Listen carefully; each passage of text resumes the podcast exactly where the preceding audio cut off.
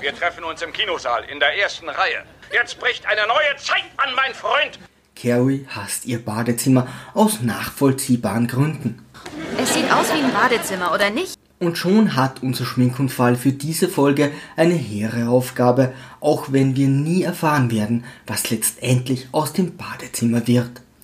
Arthur hingegen hat viel größere Probleme. Er besitzt einen Grabstein, in dem das Jahrhundert seines Ablebens bereits eingraviert ist.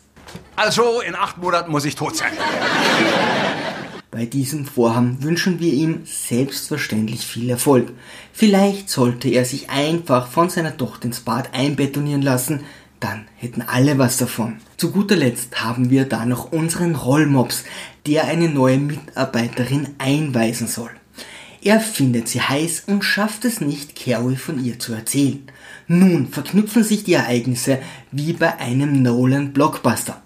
Unsere Schminkverwirrung besucht ihren Ehemann ausnahmsweise in der Arbeit, um ihm Fließen für das Bad zu zeigen und erfährt so überraschend von der hübschen Maid. Doch da Carrie weiß, dass Doug aus Faulheit sich freiwillig nur zwischen Bett und Küche bewegt, schließt sie eine schweißtreibende Liaison aus und nennt ihn nett. So wurde er freilich noch nie beleidigt, also versucht er ihre Eifersucht zu entfachen und überredet seine Kollegin, ihn mitten in der Nacht anzurufen. Ergebnis, sie lässt sich einen neuen Ausbilder zuweisen. Gute Entscheidung. Über ein Like und ein Abo würde ich mich sehr freuen. Liebe Kreativskeptiker, segeln wir straff halten und auf zum Horizont.